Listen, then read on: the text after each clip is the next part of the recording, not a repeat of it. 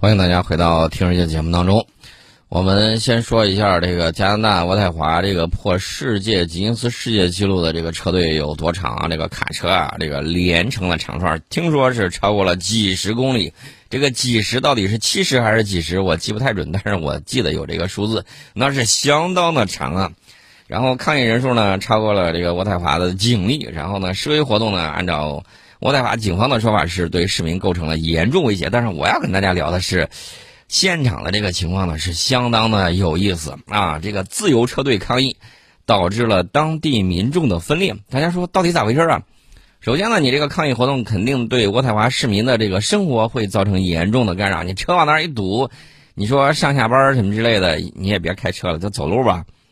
然后呢，这么多人来，你说吃穿住用行，他哪样的不花钱呢？那除此之外，这还有这个垃圾怎么去处理啊？然后呢，有一些人从六号开始组织反对自由车队抗议的示威活动，那你这是不是在打压自由啊？来，然后呢，这个渥太华有一些市民呢，对这些抗议者表示同情和支持，然后呢，给他们提供了汽油和食品等物资，意思就是你们可以在这儿继续闹下去。然后呢，有媒体称，自由车队抗议司机在渥太华市中心的一处公园和停车场里面建立了临时厨房和物流中心。抗议者呢，还把示威活动变成了一个大 party 啊，时不时的燃放烟花爆竹以示庆祝，整了一个狂欢节出来了啊。然后呢，这个六号的时候，呃，渥太华呢进入了紧急状态啊，当地警方搜查了上述公园和停车场，逮捕了一些违法抗议者。然后，渥太华警方还宣布严禁民众向抗议者提供燃料等物资，违反规定者将遭到逮捕。如果人家车里头没油了，你给他提供燃料。那有啥问题吗？难道让他回不去吗？反正呢，这个现在这个情况就各种在折腾，折腾来折腾去。大家可能会说，它到底是什么缘由呢？这个缘由呢，我觉得全赖美国，也不完全对。为啥呢？因为这个美国也好，加拿大也罢，对这个抗议啊，总是这个犹抱琵琶半遮面啊。这死亡人数都已经飙升到九十万了，我指的是美国啊。然后还跟没事人一样，还有一波人在那说啊，这个抗议戴口罩。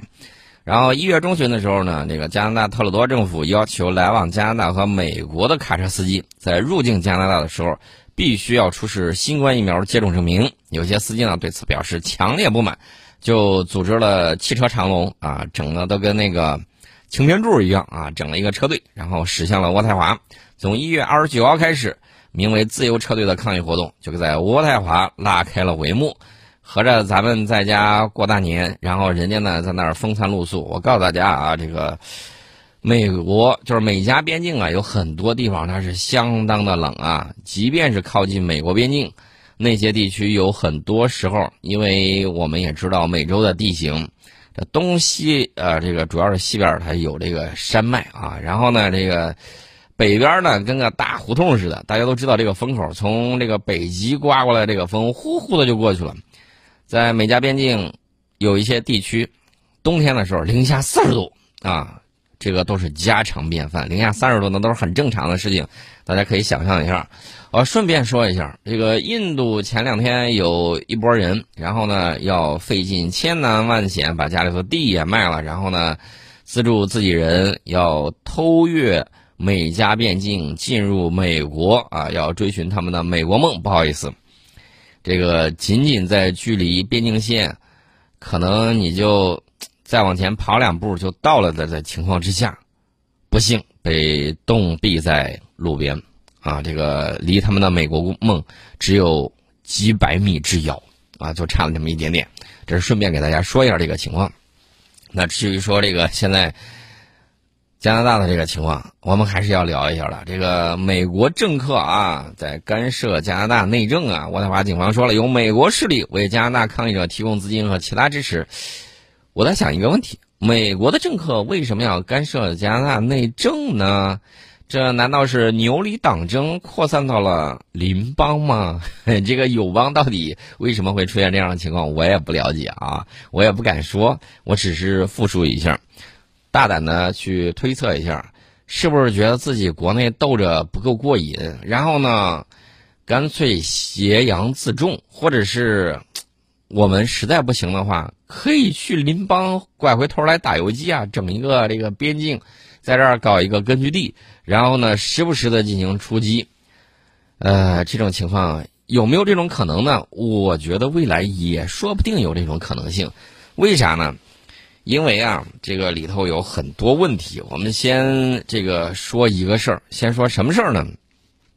先说这个美国共和党的这个事儿。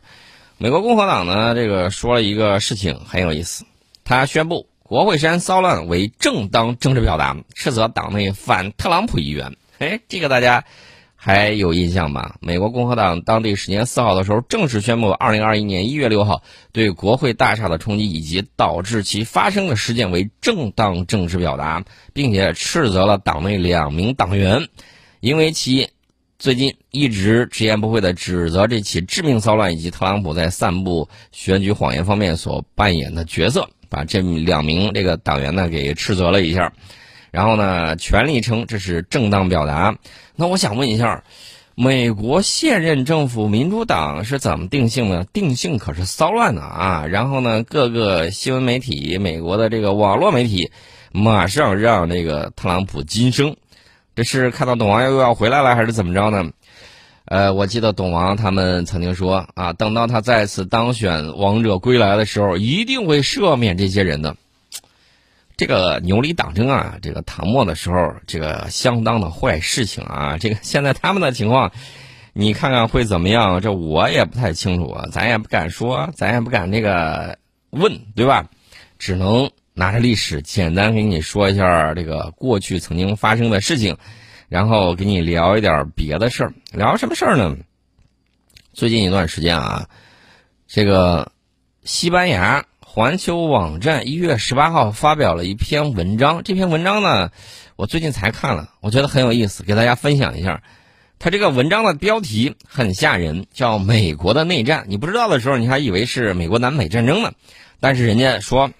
美国内战的所有条件都已经成熟了。大家注意啊，这是西班牙环球网站的消息，跟我没关系。我只是复述一下，也不是我自己的这个想法。我当然不希望全世界哪儿都是战争啊，我希望世界和平。这一点反复要给大家强调一下。那么，这个西班牙媒体说呢，美国内战的所有条件都已经成熟了，现在缺的就是诱发内战的导火索。西班牙媒体指出，美国内部极端化正在加剧。对抗的氛围呢正在浓厚。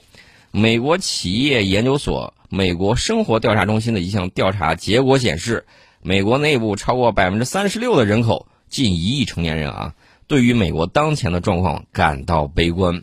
那他这个调查数据有没有根据呢？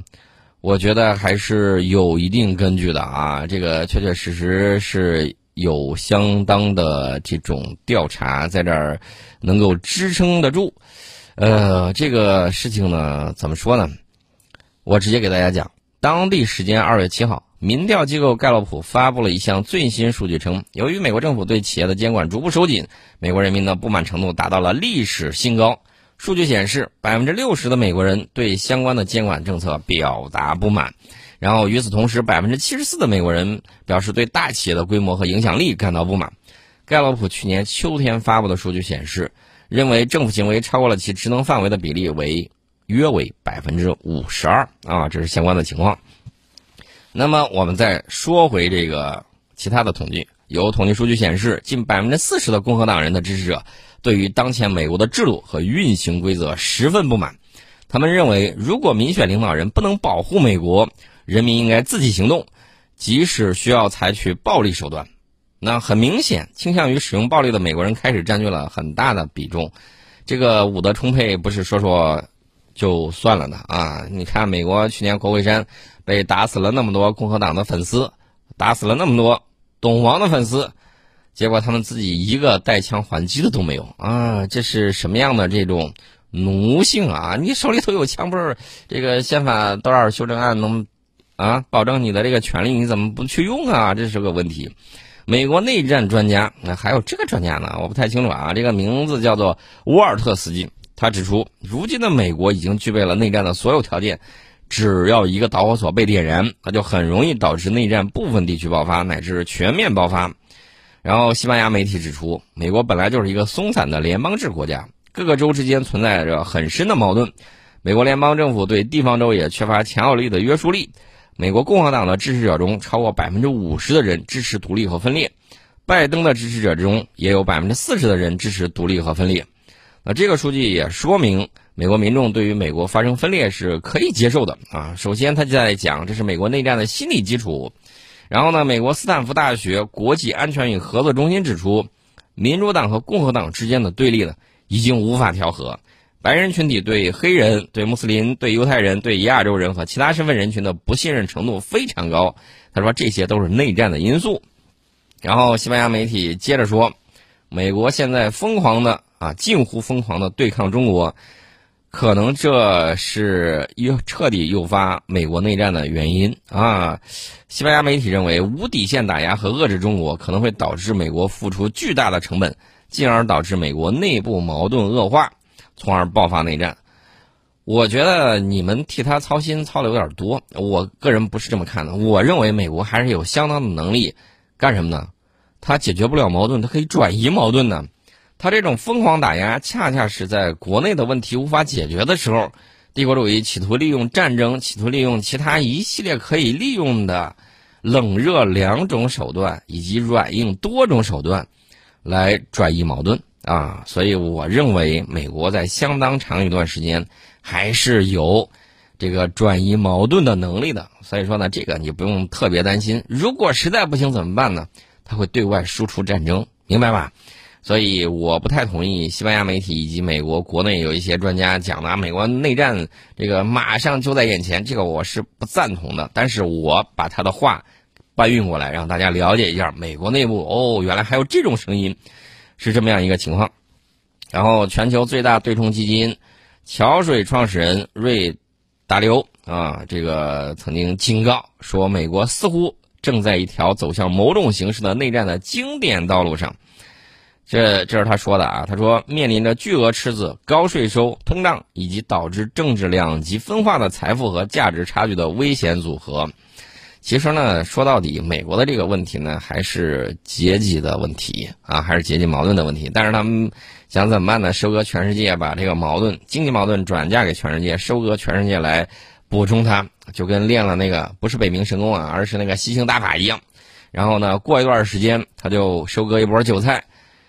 平常的时候，有人敢怒不敢言呐，比如说日本啊，有一些被绑票的呀，比如说德国，那怎么办呢？没办法。但是如果世界上有另外一种道路，有另外一种声音，有另外的成功模式，可以不打仗就可以实现和平的崛起，就可以重回历史与光荣的顶峰，那我们何必选择打打杀杀这条路呢？大家合作挣钱，一起去展望未来，不好吗？国际空间站据说是要在二零三一年，呃，可能就要这个坠入太平洋。那到时候人类合作怎么办呢？那当然得考虑中国的天宫啊，这是个显然的、毫无疑问的问题。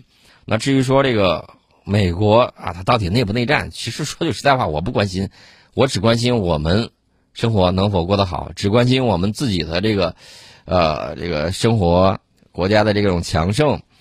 简而言之，就是国泰民安、国富民强啊，等等等。我只关心这些啊。至于他们，我说句实在话，我真不关心。有没有他们对我来说不重要。当然了，我们始终都希望啊，全世界、全人类能够合作共赢，能够干什么呢？我们把这个全球的力量集中用在这个探索宇宙方面、改善这个生活方面，用来提高我们的科技方面、探索宇宙奥秘方面。呃，掌握更多的自然规律，像海龙王要宝啊，等等等等，我觉得这些才是我们真正该关注的这种主题。文明，简而言之，就是什么呢？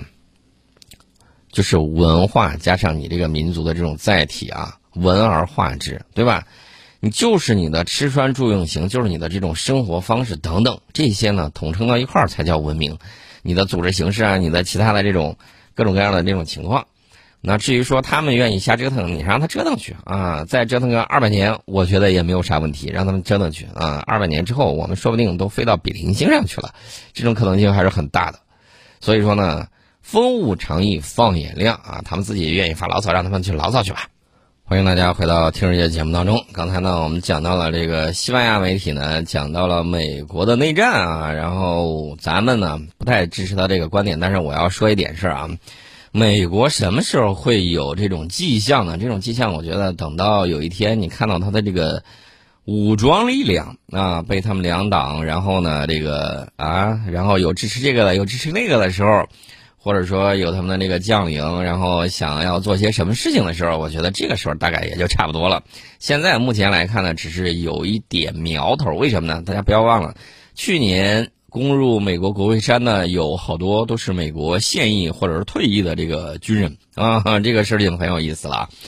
那么我们说回加拿大，为啥呢？因为加拿大的这个骚乱呢，牵动了美国政客的心。渥太华警方表示呢，由美国势力为加拿大抗议者提供资金和其他支持。总部位于美国的有一家公司呀，叫 GoFundMe。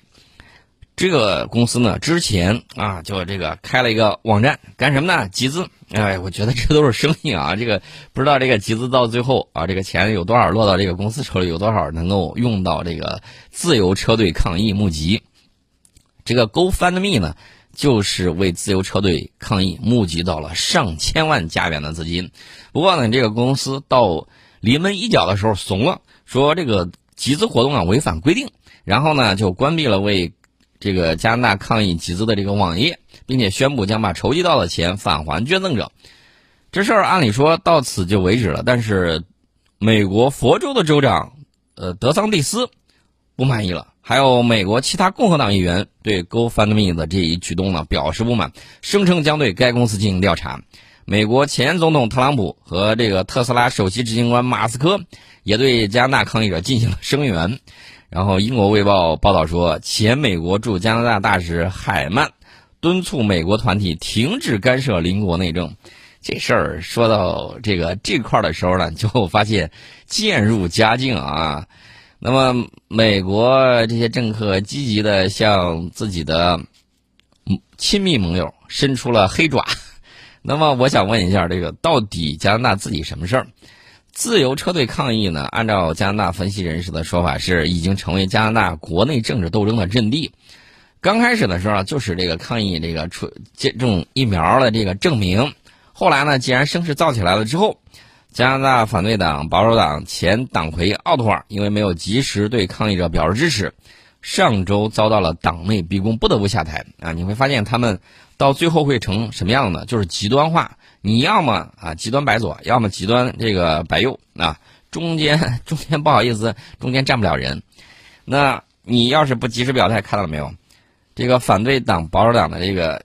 前党魁啊，前几天还是还是党魁呢啊，现在已经变成前党魁了，这就下台了，因为没有及时支持，那你就下去吧你了。那你说这个越来越极端化，最终的表现是什么？最终的表现肯定是撕裂呗，啊，撕裂完了之后呢，那能动嘴那就上嘴吵吵，呃，实在是吵吵不过的话，有板砖抡板砖，有棒球棍儿抡棒球棍儿。实在是还有家伙事儿的时候，你看美国还有一帮子人在那儿怂恿你啊，说你这样做不对，你还有那一波说你这样做对，到底听谁的？然后很多渥太华的市民呼吁这个特鲁多采取行动应对抗议，包括要求加拿大武装部队介入啊。不过这名总理呢表示不会动用军队驱散抗议者啊。特鲁多一家呢已经被转移到了一个秘密地点啊。有分析人士表示。特鲁多政府很难圆满的解决抗议问题。如果强制驱散车队，那么就侵犯了民众的权利；如果任由抗议活动自由发展，可能会动摇加拿大政府的执政地位，而反对党则会借机向执政党发难。呃，加拿大呢，现在最新的这个举措是什么呢？他们这个渥太华法院批准了一个要求啊，就是下令十天之内禁止鸣笛。范围覆盖了渥太华主干道街区，及时生效。人家这个立法很快啊。此外呢，这个加拿大联邦交通部长还呼吁当地政府取消这些卡车司机的商业卡车执照。我觉得这个就缺了大德了。